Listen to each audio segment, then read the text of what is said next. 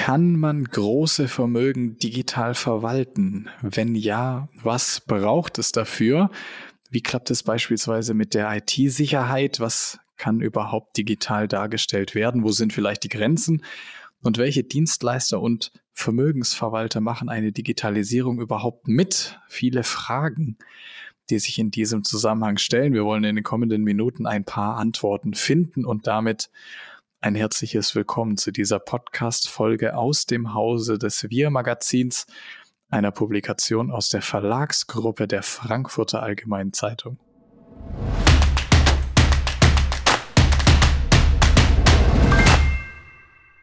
Mein Name ist Johannes Sill, ich bin Redakteur beim Wir Magazin und heute bei mir zugeschaltet Philipp Hediger, Head of Wealth Servicing bei Altu, einer Schweizer Software as a Service Plattform, die dabei helfen will, Vermögen digital zu verwalten. Hallo, Herr Hediger, freut mich sehr, dass Sie da sind.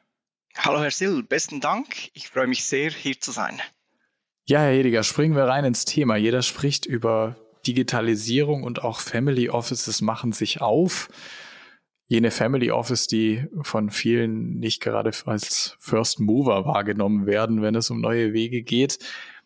Wo sind denn aus Ihrer Sicht erste Punkte, bei denen Family Offices digitale Lösungen angehen können? Wo sollten Family Offices am besten für den ersten kleinen digitalen Schritt ansetzen? Family Office basiert ja eigentlich auf, auf dem Prinzip Vertrauen. Das heißt, angefangen bei den Personen, respektive bei den Mitarbeitern. Natürlich geht es aber auch weiter in eines, äh, bei der Software. Man sollte sicher sein, dass es funktioniert. Man, man möchte sich nicht auf Experimente einlassen. Es geht ja darum, Effizienz zu gewinnen, ähm, wahrscheinlich weg von manueller Datenverarbeitung, äh, welche zentral sind bei diesen Digitalisierungen aber bevor digitalisiert wird, sollte sich die Familie ähm, Ziele setzen, respektive überprüfen und definieren und sich dann einen optimalen digitalen Partner eigentlich zu finden. Oft geht es darum, um Themen wie Kollaboration. Das heißt, man möchte mit allen Parteien intern, extern ähm, zusammenarbeiten. Wer hat Zugriff auf was? Gibt es Dokumentenmanagement? Gibt es allenfalls Aufgabenmanagement? Wer hat die Verantwortung für was? Ähm, Sicherheit ist immer ein großes Thema. Sicherheit mit sicherer Kommunikation, aber eben auch mit der sicheren Datenaufbewahrung. Wo wird es gehalten? In einer Cloud, auf einem internen Server etc. Ähm, aus meiner Sicht sollte es ein zielgruppenorientiertes Reporting für die Familien ermöglichen. Das heißt, nicht alle Familien respektive Familienmitglieder sind Finanzexperten. Es sollte nicht zu komplex sein, aber trotzdem wiederum alle relevanten Informationen beinhalten. Und ganz wichtig finde ich, eine Software oder eine Lösung sollte helfen, die Personenabhängigkeit zu reduzieren. Das heißt, was passiert, wenn ein Mitarbeiter, ein Family Officer, der seit 15 Jahren die Excel-Sheets bearbeitet, pensioniert wird, plötzlich nicht mehr zur Arbeit kommen kann oder wenn Neuzugänge kommen, das Ganze möglichst einfach wieder aufzusetzen, um eine Übersicht äh, zu erhalten. Und auf der anderen Seite sollte es natürlich auch so das Family Office optimieren, dass sich die Angestellten dann wieder auf das fokussieren können, weshalb sie angestellt wurden und sich nicht unbedingt mit lästigen Daten herumschlagen zu müssen. Dieses Prinzip im Hinterkopf, ähm, die Hörerinnen und Hörer werden es hören, äh, sie kommen aus der Schweiz. Ähm, können Sie darauf eingehen? Da gibt es ja diesen, ich möchte nicht sagen Trend, aber die Bewegung Open Banking, Open Finance in diesem Zusammenhang wichtige Stichwörter. Können Sie erläutern, vor allem mit Blick auf das Schweiz, wo Sie ja auch herkommen und mit Alto auch sitzen, ähm, inwieweit für Family Offices diese Open Banking, Open Finance Lösungen interessant sein können? Worauf muss man da achten? Ich denke, Open Banking, Open Finance ist ein sehr, sehr wichtiges Thema und ist auch zukunftsträchtig. Die wie soll ich sagen, die kleine Revolution hat bereits gestartet und ist zumindest hier in der Schweiz äh, ist auch schon live. Das heißt, zum Beispiel die äh, Zürcher Kantonalbank oder die St. Galler Kantonalbank, die sind bereits Open Banking fähig und da merkt man auch schon einen gewissen Druck in der Industrie spürbar. Das heißt, andere Banken und Finanzdienstleister, die müssen zwangsläufig einfach nachziehen. Und das ist doch schon ein massiver Fortschritt. Ähm, ich komme selber ursprünglich aus dem Banking. Wenn ich überlege, was dann zumal noch möglich war und was heute möglich ist, mit einer sicheren ähm, Datenaustausch über standardisierte Schnittstellen, sogenannten APIs, äh, welche Informationen an Drittparteien übertragen. Das ist natürlich äh, für ein positives Kundenerlebnis sehr zentral. Ähm, es ist sehr, sehr effizient. Zum Beispiel, es ist plötzlich papierloses Onboarding möglich, das ganze Aufsetzen einer solchen Lösung ohne ähm, Dokumente hin und her schicken zu müssen. Es ist plötzlich alles sehr, sehr viel schneller. Das heißt, es ist innerhalb eines Tages oder innerhalb einer Stunde möglich und es braucht nicht mehr äh, Tage bis Wochen auf dem Postweg, bis alles hin und her geschickt wird. Ähm, es sind auch möglich, darüber Dokumente ähm, abzuholen, respektive zu schicken. Es ist dann wie ein digitaler Briefkasten, wo eigentlich alle Informationen und Daten zusammenkommen. In dem Zusammenhang denken Sie ein sogenanntes Virtual Family Office, also eine abgespeckte Version eines Single Family Office ohne physische Präsenz. Ist das dadurch besser ab äh, darstellbar? Denken Sie, dass das in Zukunft, wenn sich Open Banking und Open Finance weiter durchsetzen, wird es mehr Virtual Family Offices geben oder ist doch vor allem, wenn es um solche Themen geht, eine, eine physische Präsenz unabdingbar? Ich denke, das ganze Thema Virtual Family Office ist ein sehr, sehr spannender Ansatz. Was bedeutet, das sind eigentlich zwei Themen, die mir in den Sinn kommen. Das eine ist einfach, dass die Mitarbeiter überall unterwegs sein können, ohne Büro. Das heißt, sie können, egal wo sie zu Hause sind, arbeiten. Auf der anderen Seite vielleicht auch gar mit weniger Mitarbeiter, werden weniger Mitarbeiter benötigt, da einfach die Technologie vorhanden ist, um gewisse Arbeiten zu erleichtern oder gar abzunehmen. Hier kommt es sicher ein bisschen auf die Komplexität des Family Offices generell an. Ist es ein kleiner Betrieb mit vielleicht zwei Personen oder geht es dann wirklich in ein großes Family Office mit 50 bis 100 Angestellten? Da ist das vielleicht dann schon ein bisschen schwieriger mit dem ganzen Virtual Family Office Ansatz. Grundsätzlich ist das vielleicht auch geeignet für Familien, äh, welche an unterschiedlichen Orten leben. Vielleicht die, ähm, die Eltern leben dann in, in Deutschland und die zweite Generation ist vielleicht in Asien unterwegs. Dann kann es natürlich durchaus Sinn machen, so ein Virtual Family Office aufzubauen. Ähm, die Vorteile natürlich, man ist sehr, sehr, sehr, sehr flexibel und die Kosten sind wahrscheinlich um einiges niedriger, als wenn man dann wirklich physische Präsenz haben äh, möchte oder haben muss. Aber auch hier, das Vertrauen ist natürlich sehr, sehr wichtig in die Mitarbeiter und wie gesagt auch in die Software. Deshalb sehe ich es aktuell eher noch als Rarität, aber ich denke, dass es immer mehr in diese Richtung in diese Richtung geht, obwohl eigentlich der persönliche Takt, äh, Kontakt sehr wichtig bleibt zwischen ähm, der Familie, dem Family Office und unter anderem dann auch mit, mit Drittanbietern. Zumal man da noch ein großes Fass, glaube ich, aufmachen könnte mit der Frage, ob die kommende Generation, die, die Next Gens in Family Offices, das vielleicht eher ein bisschen anders sehen als die halt eingesessenen Patriarchen. Aber da wollen wir gar nicht zu kommen. Sie haben nämlich die Software schon angesprochen. Ähm, Sie sind ja auch Anbieter. Ähm, wo setzen Sie denn mit dem Fintech, genauer gesagt Wealth Tech, glaube ich, heißt es richtig. Ähm, wo setzen Sie an, wenn es um die Digitalisierung von Family Office geht? Wir haben viel über äh, Vertrauen schon gesprochen ähm, und die Verwaltung von den Vermögenswerten kommt ja da hinzu. Aber vielleicht vorab, Altu, wenn Sie es erklären müssten, ganz kurz, ähm, wo Sie da Ihre Position einnehmen, was die Digitalisierung von Family Offices angeht? Ähm, Family Officer oder respektive Familien, Family Office haben grundsätzlich einfach mal wenig Zeit. Ähm, wie vorhin schon angetönt, ähm, es muss effizient sein, es sollte sicher sein. Ähm, die Technologie ermöglicht den Familien einen modernen Zugang zu Daten, um ihre Vermögen besser zu verstehen und es allenfalls auch für künftige Generationen zu halten, respektive zu sichern.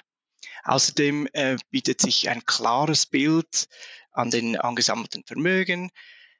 Die Familie, respektive die Teilnehmer mit den Familien, die Family Office, die Interaktion ist natürlich sehr, sehr wichtig. Da, da können alle mit interagieren, die Kollaboration dementsprechend, aber auch zum Beispiel ähm, Zugriffsrechte. Wer darf was sehen? Man hat für verschiedene Banken angeschlossen, ohne dass man aber eine Bankvollmacht braucht. Es geht sehr schnell. Man hat eine Übersicht äh, über alle Bankable Assets, also alle die bankfähigen Assets, aber halt eben auch auf die nicht bankfähigen Assets, die emotionalen, die Private Equities, die Kunst, all das zusammen ähm, ist natürlich sehr, sehr äh, wichtig und interessant für ein, für ein Family Office, um das alles äh, handeln zu können. Gibt es denn Dienstleister, bei denen es einfacher ist, das darzustellen mit der digitalen Lösung? Wie würden Sie sagen, stehen Banken da im Vergleich mit anderen Dienstleistern, um das, um das abzubilden, äh, da, wenn, wenn man auf diese digitale Lösung schaut? Ist es einfacher, das mit Banken zu implementieren oder gar schwieriger? Äh, ich denke, mit Banken ist es ein bisschen so, die kommen meist eher ein bisschen altbacken daher, wenn ich das so, so da sagen darf. Ähm, ich habe selber auf einer Bank gearbeitet, deshalb darf ich das vielleicht so, so sagen. Bei den Banken ist es vielfach auch so, dass da äh, Interessenkonflikte entstehen könnten, weil eine Bank ist ja grundsätzlich daran interessiert, alle Vermögenswerte oder fast alle Vermögenswerte bei sich zu halten. Und wenn Sie jetzt plötzlich auf eine Software zugreifen können, die alle Informationen haben, aber sie haben nur einen Teil des Vermögens bei sich, ist natürlich das Interesse sehr groß, auch den, die restlichen Vermögenswerte zu sich zu holen, was nicht unbedingt immer im Interesse der Familie respektive des Family Offices ist. Deshalb denke ich, ist es sicher mhm. einfacher für ein unabhängiges ähm, Unternehmen äh, eine Gesamtansicht anzubieten und das Ganze halt einfach auch ein bisschen schneller zu implementieren, respektive auf die Bedürfnisse der Kunden einzugehen und das Ganze, wenn neue Ideen kommen, auch möglichst zeitnah umzusetzen. Auf die Hürden bei der Implementierung möchte ich gleich noch kommen. Davor aber vielleicht, es, es gibt ja Ihre Software beziehungsweise das äh, Startup, das äh, Fintech, WealthTech, wie auch immer man es beschreiben möchte, gibt es ja schon eine Weile. Ich glaube, 2017 war die Gründung. Was war denn die Gründungsidee oder die Gründungsthese? Gab es ein Schlüsselmoment? Können Sie uns da vielleicht ein kleines Schmankerl erzählen, wie es 2017 zur Gründung kam überhaupt? Grundsätzlich war es einfach. Ähm, es gab es noch nicht. Also es hat noch nichts, in, es hat noch keine Software respektive keine Idee so gegeben für Endkunden. Es hat vielleicht schon Ideen gegeben für professionelle Kunden, aber nicht für Endkunden, zumindest in der Schweiz, welche unabhängig ist und äh, Multi-Depot-Banken-Reporting anbietet, wobei man auf täglicher Basis eigentlich alles anschauen konnte. Deshalb hat man dann zumal das Potenzial für eine solche Software erkannt und hat man mit bestehenden Kunden oder mit Anfangskunden eigentlich das Ganze aufbauen können und wirklich mit den Wünschen der Kunden konnte man das so entwickeln, wie es bis heute auch, ähm, wie, wie es heute sich auch darstellt. Viele der Fintechs oder auch WealthTechs entwickeln ihre Lösungen ja iterativ. Was hat sich über die vergangenen Jahre seit 2017 bei den Anforderungen, jetzt schauen wir vor allem mal auf Ihre Kundengruppe Family Offices, was hat sich daran geändert? Was war damals wichtig? Was ist heute wichtig? Was ist vielleicht geblieben? Was haben Sie verändert, was die, was die Lösungsstruktur oder vielleicht auch die Dashboards angeht? Können Sie da einen Trend erkennen über die letzten Jahre? Ähm, wie gesagt, Zusammenarbeit mit den mit den äh, Family Office, mit den Kunden war und ist immer noch sehr, sehr wichtig. Das heißt, Co-Creatorship äh, wird bei uns sehr, sehr hoch ähm, gehalten und wird auch sehr, sehr geschätzt. Das heißt, wir versuchen natürlich mit der Zeit zu gehen oder sogar der Zeit auch voraus zu sein mit gewissen Themen äh, und holen aktiv Ideen bei den Kunden natürlich ein oder Wünsche und was auch sehr geschätzt wird, wir machen alle zwei Wochen ein Release, respektive ein Update mit neuen Funktionen, äh, welche von uns herkommen, aber eben immer mit den Ideen und Hintergründen äh, der, der, der Kunden. Wir dürfen mit sehr, sehr ähm, spannenden, führenden Family Offices in der Schweiz zusammenarbeiten, welche schon seit Jahren unterwegs sind, einiges erlebt haben und gesehen haben. Und von diesem Know-how dürfen wir dann auch äh, profitieren. Ähm, man muss auch schnell reagieren. Zum Beispiel, wo der Bitcoin so gegen 60.000 hochgeschossen ist, dann haben alle von Kryptoassets gesprochen. Man musste es implementieren. Jeder wollte es sehen, jeder wollte es haben. Und da sind wir sehr, sehr agil unterwegs und konnten dies auch sehr schnell äh, umsetzen und implementieren. Das heißt, heutzutage ist alles ziemlich schnelllebig und man muss einfach damit umgehen können. Nicht nur in der Software, auch als Family Office Mitarbeiter, respektive als Familie, denke ich, muss man ein bisschen auch mit der Zeit mitgehen, ohne jedes, ähm, wie soll ich sagen, ohne jeden, Entschuldigung, Mist auch mitmachen zu müssen, aber man sollte doch mit der Zeit mitgehen. Bringt uns auch super als Überleitung zur Frage der Implementierung der Software an sich. Wir nehmen jetzt mal ein Family Office, ich sage vorsichtig aus dem, aus dem süddeutschen Raum, die haben bis dato alles vor Ort erledigt. Ähm, das Controlling ist vielleicht in einer Excel-Tabelle passiert oder so, aber es gibt keine digitale Lösung. Wo würden Sie als Dienstleister dann ansetzen, was die Implementierung angeht, wenn Sie da uns abholen könnten? Was sind so die Schritte sozusagen von der ersten Idee bis dann hin zur, zur Umsetzung, dass das dann auch mit, mit Alto bei Ihnen funktioniert, mit der Implementierung und dass das dann die digitale Lösung sozusagen auch bestmöglichst das abschöpfen kann, wofür es auch geplant wurde. Wie sieht dieser Prozess aus? Mhm. Das Schöne ist, es benötigt eigentlich gar keine Implementierung. Wir sind Software as a Service. Das heißt, äh, wenn Sie sich entscheiden, äh, mit uns zu gehen, dann sind Sie gleichen Tags, können wir Sie aufschalten. Das ist so ein bisschen die Spotify der Vermögensindustrie. Das heißt, Sie haben einen Account, ein Account, ein Login und los geht's. Ähm, natürlich, wenn man dann anfängt, äh, Banken zu integrieren, dann benötigt man natürlich die Informationen dazu, man muss mit den Banken kommunizieren, aber das Aufschalten für die Plattform und das ist wirklich eine Sache von ein paar Minuten und macht dann dementsprechend auch Spaß, wenn man sich entschieden hat, gleich zu Beginn ähm, anfangen, ja, im selben Moment praktisch wieder anfangen kann, loszulegen. Mhm. Thema Datensicherheit ist natürlich auch ein extrem wichtiges Thema, wenn es um sowas geht.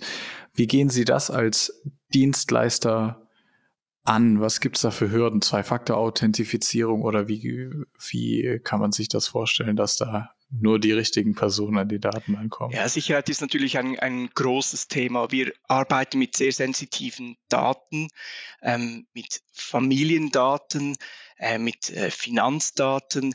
Die Kunden können alles auf unserer Plattform ähm, speichern, respektive Daten, äh, wie gesagt Finanzdaten, aber eben auch äh, PDFs, Dokumente, egal was wird da auf unserer Plattform gespeichert. Deshalb ist das natürlich ein sehr, sehr wichtiges Thema. Erstens die Datenspeicherung, das heißt, wo werden die Daten denn gehalten? Die werden alle bei uns in der Schweiz in einem sogenannten Tier 4 Data Center. Das ist eigentlich ein Rechenzentrum, was mit äh, höchster Sicherheitsstandards, äh, die gleiche Standards wie eine Schweizer Bank hat. Ähm, es geht alles über eine Private Cloud. Das heißt, wir haben unsere eigene Cloud, theoretisch würde das auch über eine Google oder Amazon Cloud gehen, aber das wollen die Kunden halt nicht, dass die Daten da irgendwo rumfliegen. Denn das zweite ist dann natürlich auch die Datenverschlüsselung. Das heißt, die Daten sollten selbstverständlich auf die sicherste Art und Weise gehalten, respektive verschlüsselt werden äh, und nur dem Zugriff gewähren, welche auch Zugriff haben darf, sei es intern oder extern. Ähm, für die externe ist natürlich, da haben wir äh, Sicherheit mit Authentifizierung. Das heißt, wir haben eine Mehrfaktoren-Authentifizierung, nicht nur zwei, was Sie eben angesprochen haben, sondern wir haben auch eine Drei-Faktoren-Authentifizierung, wenn das gewünscht wird. Das heißt, man kann mit einem Zertifikat, mit einem Passwort und dann zusätzlich dann noch mit einem äh, Mobiltelefon mit dem QR-Code. Also auch da haben wir die höchsten Standards, damit die Daten auch da bleiben, wo sie, wo sie sein müssen, und zwar bei den Kunden und nirgends sonst. Jetzt haben wir in diesem Audioformat natürlich eine Schwierigkeit und zwar fehlt uns das Bild. Ähm, könnten Sie uns vielleicht erläutern, wie dann so diese Landingpage beziehungsweise das Dashboard aussehen kann? Im Idealfall zumindest so würde ich es mir vorstellen. Könnte ich dann als Family Officer die verschiedenen Asset-Klassen und deren Entwicklung sehen, respektive ähm, auch die Frage natürlich dann, wie aktuell man das darstellen kann. Können Sie uns da einen Einblick geben? Sehr gerne. Natürlich ist es sehr, sehr wichtig, dass wir ein vollständiges Bild haben, respektive der Kunde oder diejenige Person, die darauf zugreifen darf, das sehen sollte, was sie eben sehen darf. Das heißt, der Family Officer, der äh, verantwortlich ist für das Familienvermögen zu verwalten, der sollte natürlich möglichst alles sehen. Das heißt, man kommt auf eine Übersichtspage, wo man, wo man alle wichtigen Informationen auf, einen, auf einer Seite eigentlich sieht. Man, man sieht die Vermögensentwicklung über einen gewissen Zeitraum, welchen man frei wählen kann. Man sieht die Asset Allocation, man, äh, man sieht die, die letzten Transaktionen, die größten, die, die Transaktionen, die äh, die Wertentwicklung auf verschiedenen Ebenen, sei es auf Position, auf Portfolioebene, wo sind dann allfällige Fälligkeiten etc. Also man kann, man hat ein großes Bild, aber man kann dann eben auch sehr tief ins Detail gehen. Ich kann ein Portfolio, ein Bankportfolio anschauen. Ich kann dann runtergehen bis in die Einzelpositionen und dann auch in die Transaktionen, wenn man möchte. Das heißt, man kann wirklich sehr, sehr viele Informationen rausziehen bis hin zu, was hat mich denn überhaupt diese Transaktion gekostet. Das heißt, wir haben auf täglicher Basis erhalten wir alle Informationen von den Banken. Das ist immer, heute sehe ich, was ist gestern passiert. Deshalb ist es auch immer sehr aktuell. Man, man muss sich nicht mit ähm, alten Dokumente respektive Vermögensausweise rumschlagen, sondern man ist immer up-to-date und zwar alle, die Zugriff haben. Des Weiteren ist auch sehr interessant, nicht nur die sogenannten bankfähigen Assets, sondern halt eben auch die nicht bankfähigen Assets, die emotionalen Werte können dargestellt werden, sei es ähm, alternative Assets wie Private Equity, äh, wo man sehr schön dargestellt haben mit allen äh, offenen Commitments, alles, was noch zu bezahlen ist, alles, was schon abgerufen wurde, ist ersichtlich. Äh, Kunst, wir haben viele Kunden, welche äh, Kunstliebhaber sind, welche natürlich alle ihre Kunst auf der Plattform sehen. Ähm, da gibt es eigentlich keine Grenzen, was man auf unserer Plattform dargestellt haben möchte. Und ist das dann auch so, dass ich jetzt je nach User auch die sage ich mal, Tiefe der Analyse verändern könnte. Sprich, kann ich, kann ich so einstellen, dass zumindest jemand, der weiter weg vom Family Office ist, jetzt in der operativen Arbeit, aber immer noch zum Gesellschafterkreis gehört, dass er nicht so tief in die Zahlen reinblicken kann? Was man natürlich machen kann, ist ähm, für jede Person, die Zugriff verhält, kann man Zugriffs Berechtigungen erteilen. Sei es nur Leserecht oder dürfen diese Personen sogar etwas auf der Plattform hinzufügen, wie gesagt, zum Beispiel alle die, die Non-Bankable Assets hinzufügen. Und da kann natürlich auch ähm, eingeschränkt werden, was diese Personen sehen dürfen. Hat man vielleicht eine, äh, eine, eine Assistenzperson, die nur in Anführungsstriche auf, auf zwei, drei Konten sehen muss, um jeden Tag kurz zu checken, ob alles so ist, wie es sein sollte. Oder wie gesagt, der Family Officer, der dann alles sehen darf, kann man äh, mit zwei, drei Klicks ganz einfach einstellen. Ich würde noch gern auf die verschiedenen Kundengruppen eingehen, die Sie haben. Sie haben ja abseits von Family Offices auch noch andere, die ihre digitale Lösung benutzen. Zum Beispiel habe ich auch gelesen, dass sie White-Label-Lösungen für Banken anbieten. Das ist natürlich für mich auch ein spannender Nebenschauplatz. Vielleicht können Sie das so beantworten. Äh, wie ist denn Ihr Kundenstamm ungefähr verteilt, was die verschiedenen ähm, was die verschiedenen Zielgruppen angehen könnte. Also wie viel prozentual sind Family Offices und in, in welche Richtung geht es dann noch, ähm, was den Kundenstamm von denen angeht? Ähm, bei uns ähm, sehen wir eigentlich so zwei Hauptsegmente, sage ich mal, die Privatpersonen, die Endkunden. Da zähle ich jetzt auch die Family Offices mit dazu, weil die haben ja meist den Zweck an einer bestimmten Person respektive einer Familie äh, das Leben ein bisschen einfacher zu machen. Oder dann haben mhm. wir auch private äh, vermögende Kunden ohne Family Office. Das sind so die Privatkundenseiten. Und dann haben wir noch die äh, nennen wir es mal Firmenkunden. Das heißt, das, was Sie vorhin angesprochen haben, Banken respektive Multifamily Offices, das heißt Family Office, welche für mehrere verschiedene Familien tätig sind, welche unsere Software dann nutzen und mit einem White Labeling, das heißt mit ihrem eigenen Logo zur Verfügung stellen und dann das in ihren Kunden auch wieder zur Verfügung stellen. Die Aufteilung äh, würde ich jetzt mal kommt ein bisschen darauf an, wie man das sehen möchte. Wenn man die, natürlich die Endkunden bei den, ähm, bei den Firmenkunden wieder dazu zählt, dann ist es, äh, ziemlich ausgeglichen. Aber wenn wir jetzt die, die Kunden, die Privatkunden versus die Firmenkunden, dann sind wir wahrscheinlich bei ungefähr 80, ja gut 80, 85 Prozent bei Privat respektive Family Office und dann vielleicht noch 15 bis 20 Prozent ähm, mit den Multi-Family Office respektive Banken. Mhm. Wie unterscheiden sich denn die Ansprüche der verschiedenen Kundengruppen? Können Sie da Trends erkennen?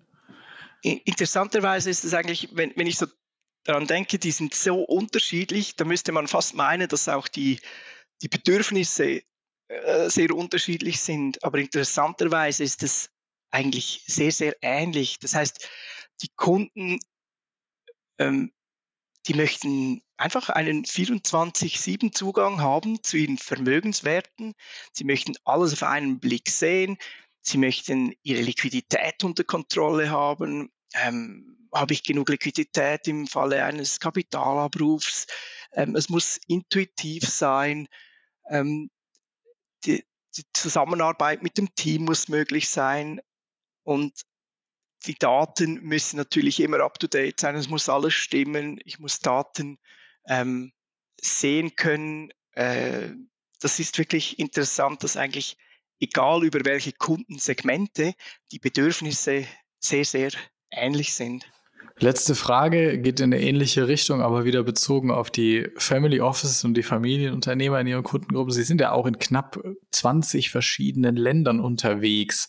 Wenn Sie die Herausforderungen sich mal anschauen, die diese Gruppe der, der Familienunternehmer global hat, sehen Sie Herausforderungen, die sich vielleicht ähm, von Land zu Land unterschiedlich ergeben? Oder ist das eine, dadurch, dass es dann doch ein sehr homogenes Ziel ist, das äh, Erhalten und äh, Vermehren von Familienvermögen ist, doch gar keine so großen Unterschiede, wenn man auf die verschiedenen Länder blickt, was die Herausforderungen angeht für die, also die sich Unternehmerfamilien gegenüber sehen in der heutigen Zeit?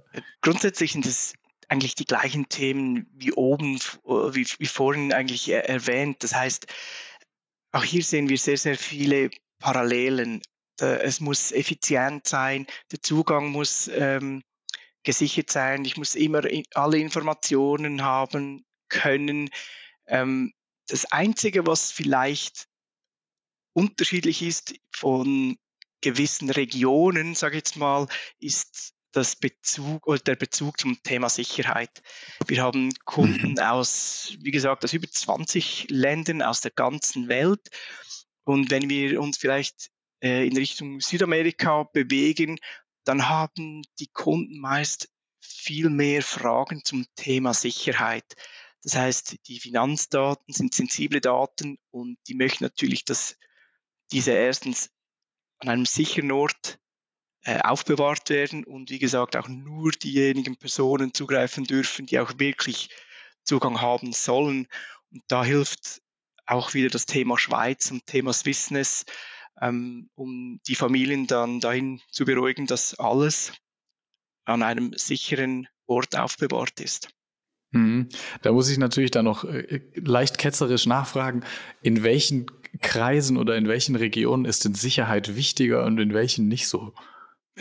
Ich denke, grundsätzlich, Sicherheit ist immer ein Thema. Es gibt aber Länder oder, oder Familien aus Ländern, die mit dem Thema vielleicht lockerer umgehen.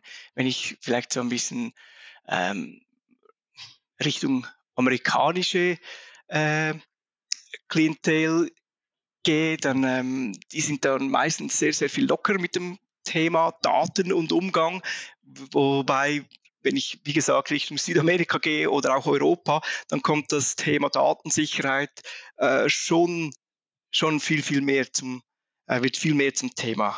Ja, spannend. Da könnte man vielleicht noch einen ganz eigenen Podcast für machen. Ähm, das dann aber zu späterer Stunde. Vielen Dank, Herr Hediger, für Ihre Zeit und die Einblicke. Es hat mich sehr, sehr gefreut, dass Sie da ähm, bei uns zu Gast waren. Ja, Herr Sil, besten Dank. Hat mich sehr gefreut und vielleicht bis zu einem weiteren Mal.